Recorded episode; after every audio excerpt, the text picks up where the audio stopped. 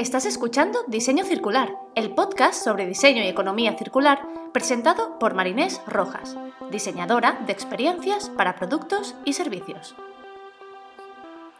En este espacio, Marinés junta su pasión por la creación de negocios con su amor por el planeta y el hacer las cosas de otra manera.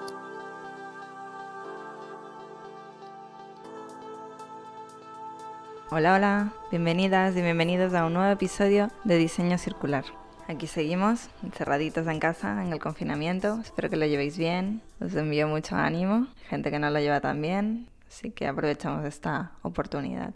Antes de esto, estábamos viviendo momentos de incertidumbre con todo el tema del cambio climático y del cambio de pensamiento, de mentalidad que tenemos que hacer como humanidad. Pero ahora, bueno, creo que se nos ha venido algo encima que nos ha reforzado esto, que nos ha hecho un poco despertar para que nos demos cuenta de la importancia de que este cambio sea inminente.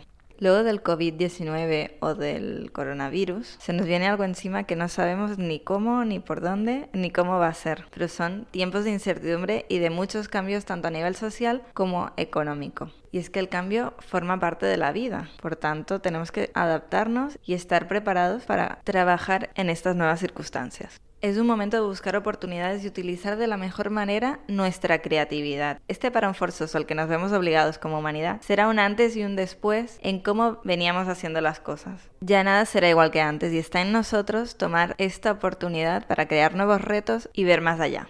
Ante un problema de tales características, tenemos que usar todas las herramientas lo mejor que podamos. Hoy quiero hablarte de una manera de aproximarnos a los problemas desde otra perspectiva y hacerlo gracias al pensamiento lateral. Generalmente utilizamos un tipo de razonamiento vertical y lineal clásico en el que construimos las ideas de manera escalonada, paso a paso.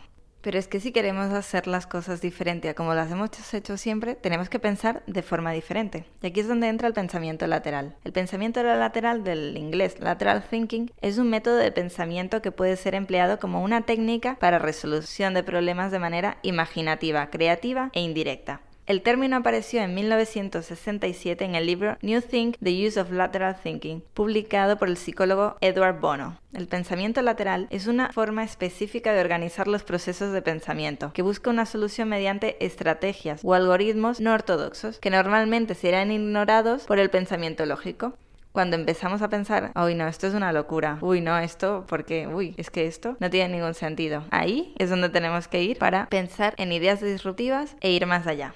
El pensamiento lateral se caracteriza por producir ideas que están fuera del patrón del pensamiento habitual. Cuando evaluamos un problema, existe la tendencia a seguir un patrón natural o habitual del pensamiento. Las sillas son para sentarse, el suelo es para caminar, un vaso es para rellenarlo con un líquido, ¿vale? Y así podría estar toda la tarde. y es que si pensamos de esta manera, limita el número de soluciones posibles. Con el pensamiento lateral sería posible romper con este patrón rígido, lo que permitiría obtener ideas mucho más creativas e innovadoras para problemas ya conocidos. El pensamiento lateral es un disparador del cambio.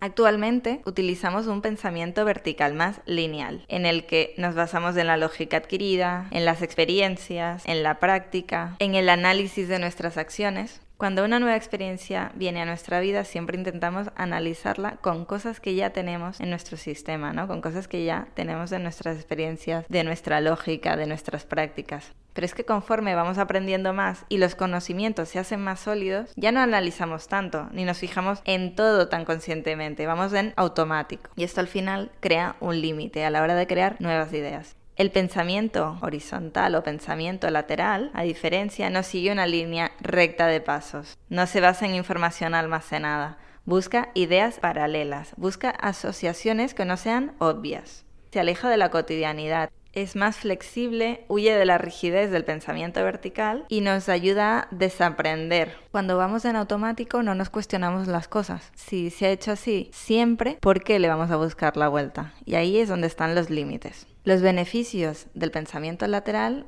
la adaptación al cambio que os comentaba al principio, responder ante situaciones inesperadas, nos ayuda a resolver problemas de otras maneras, a crear ideas disruptivas, a ser más creativos. Y cuando hablo de creativo, no me refiero a ser un artista y a pintar, que aquí hay un concepto que a veces se mezcla. Ser creativo no es eso.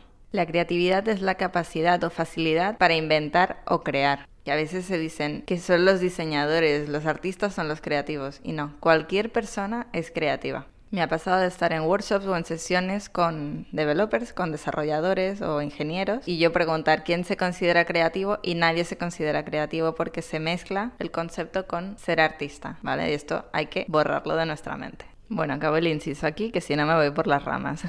Sigo con los beneficios del pensamiento lateral y es encontrar alternativas, ya que estamos yendo más allá y por tanto vemos más opciones. No se rechaza ningún camino. Se explora incluso aquello que parece desligado del tema principal o del problema. Es un proceso infinito y súper importante, diferir el juicio, es decir, darle una oportunidad a los pensamientos por muy locos que nos parezcan, porque ahí quien está intentando controlar es el pensamiento lógico. Si hacemos las cosas siempre de la misma manera, nos limitamos a no llegar más lejos. Si hacemos las cosas de la misma manera que siempre, obtendremos los mismos resultados de siempre. La economía circular y el diseño circular buscan alternativas y nuevas formas de hacer las cosas, y el pensamiento lateral nos puede ayudar muchísimo en este proceso. Hay cuatro elementos clave en el pensamiento lateral. Comprobar suposiciones, hacer preguntas, la creatividad y el pensamiento lógico. En el primer punto en el de comprobar suposiciones, cuando enfocamos un problema con un pensamiento vertical, es posible que no se encuentre la solución. Normalmente se deducen cosas que son probables, pero que seguramente no son la respuesta buscada.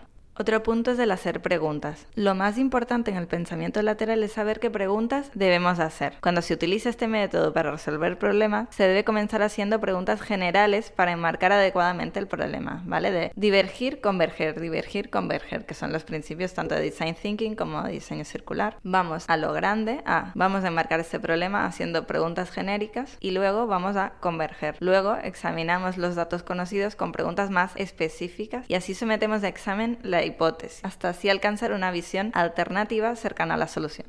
Otro punto es la creatividad. La costumbre de ver los problemas siempre desde un mismo enfoque no siempre ayuda a resolverlos. Se trata entonces de enfocarlos creativamente desde otros puntos, desde otros ángulos. El pensamiento lateral está más concentrado en romper conceptos, en la provocación y en la disrupción, en orden de facilitar la apertura de la mente con el objetivo de lograr la reestructuración de patrones.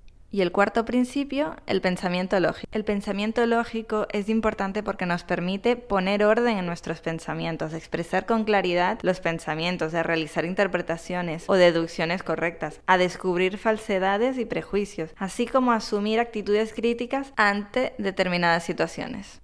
Ahora que conocemos sus principios, ¿cómo podemos entrenarlo? El pensamiento lateral puede ser desarrollado a través del entrenamiento de técnicas que permitan la apertura de la mente a más soluciones posibles y a mirar un mismo objeto desde diferentes puntos de vista. Aquí te voy a comentar ahora una serie de técnicas para entrenar este pensamiento. La primera es palabra aleatoria y se trata de introducir una palabra al azar, que sería el punto de entrada, luego generar una palabra que esté relacionada con la misma y así sucesivamente repitiendo este último paso. Cada vez que se cambie de palabra se intentará unir esa al problema para el cual se está buscando una solución, generando así posibles ideas tienes que buscar una palabra que conecte a esas dos. Por ejemplo, la primera palabra al azar es, os voy a poner un ejemplo que escuché en un vídeo de YouTube y que me gustó mucho. La primera palabra que ponían era impresora y la otra palabra era nariz. Entonces tenían que crear un concepto o algo que uniera a estas dos. Y lo unieron a través del concepto del olor. Crearon un olor a lavanda y entonces cuando huele a lavanda sabes que se te ha acabado la tinta de la impresora, ¿vale? Se trata de ir más allá para conectar estas palabras. Si partimos siempre del mismo punto, solemos escoger caminos conocidos llegando siempre a los mismos resultados. En cambio, a partir de un punto lejano y que nunca hubiéramos relacionado, podemos encontrar nuevos caminos por los que volver al punto de origen y así descubrir cosas inesperadas e ideas disruptivas.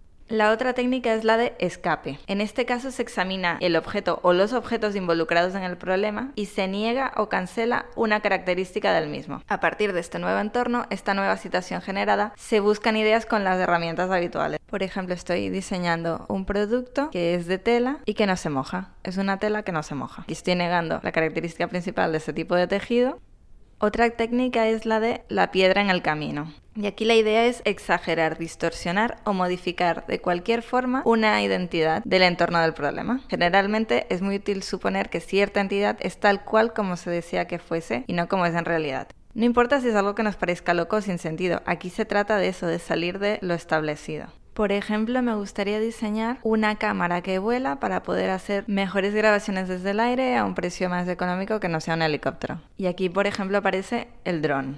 Otra técnica es la analogía. La analogía es la relación de semejanza entre dos o más cosas, un proceso del pensamiento fundamentado en la existencia de casos paralelos. Las analogías constituyen un instrumento para conferir nuevos enfoques a un problema, en vez de confiar meramente en una inspiración espontánea. Alejarse de estereotipos marcados, no encasillarse solo en una idea, buscar diferentes opciones por más excéntricas que éstas parezcan. Puede que un problema se represente con base en analogías, que resultarán confusas en un principio, pero con su debido proceso de pensamiento se pueden desarrollar. Un ejemplo de analogía es el sombrero del principito. Parece un sombrero, pero en realidad es una serpiente que se ha comido un elefante y tiene la forma de un sombrero. Otro método es el de la inversión. En la inversión de problemas, estos se alteran en un sentido para ver cuál es su contrario y ver cómo se pueden resolver. Se trata de ver el problema y girarlo para llegar a otro resultado. El método de inversión también trata de evitar el encadenamiento de ideas y cerrarse. Cuando estaba leyendo ejemplos, encontré uno que me gustó mucho y es pensar en, en vez de que las personas fuman cigarros, los cigarros se fuman a las personas, ¿vale? Como darle completamente la vuelta al problema para verlo desde otro sentido.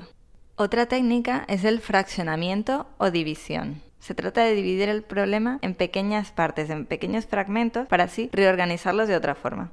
Por ejemplo, cuando nos enfrentamos a un proyecto, solemos ir a lo grande, hacerlo todo a la vez y sacarlo todo al mercado. Pero si partimos del problema que tenemos en diferentes partes, podemos ver dónde realmente le vamos a dar valor a ese usuario y decidir qué es lo imprescindible.